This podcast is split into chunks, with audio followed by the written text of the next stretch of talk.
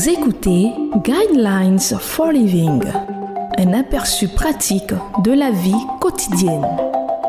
Bienvenue à votre émission Le Guide de la vie. Le thème que nous allons aborder dans cette émission est Dieu peut-il changer le cœur humain? Le verset sur lequel nous allons nous appuyer est Proverbe 4, 23 qui dit Garde ton cœur plus que toute autre chose, car de lui jaillissent les sources de la vie. Il était hautement éduqué, un des hommes les plus renommés et influents de sa culture et de sa génération, et il a utilisé ce pouvoir sans aucune pitié. Selon les critères d'aujourd'hui, on pourrait l'appeler un extrémiste.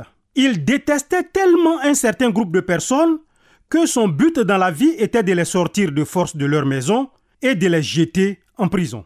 On disait de lui qu'il proférait sans cesse des menaces et qu'il avait un désir de tuer. Qui était-il? C'est la personne dont le nom le plus reconnu du christianisme, juste après celui de Jésus-Christ. Il s'agit de l'apôtre Paul. Nulle part ailleurs dans la Bible, et peut-être même dans l'histoire, trouve-t-on un exemple aussi puissant de transformation totale de la vie d'une personne après sa rencontre avec le Dieu vivant de la Bible. C'était une rencontre avec Jésus. La vision d'une lumière céleste et intense l'a conduit à tomber à genoux. Dans le même temps, il est devenu aveugle avec une incapacité de manger et de boire pendant trois jours.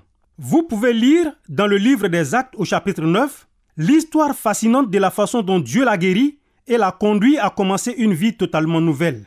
Oui, l'instrument choisi de Dieu pour apporter son message aux non-juifs et aux rois, ainsi qu'au peuple d'Israël, avait été un meurtrier. Mais cet homme violent, conduit par la haine, a été amené à capituler devant Dieu, à mourir à lui-même, là où Dieu pouvait effectuer en lui une opération à cœur ouvert. Il est tombé à genoux dans la souffrance. Cette même opération peut également se produire dans nos cœurs, mais cela arrive généralement quand nous sommes dans une attitude d'humilité et dans la souffrance. La transformation du cœur est le domaine de Dieu, le Saint-Esprit. Dans le livre d'Ézéchiel, lorsque les enfants d'Israël l'ont abandonné pour se tourner vers les idoles, nous voyons un autre exemple de purification et d'opération à cœur ouvert.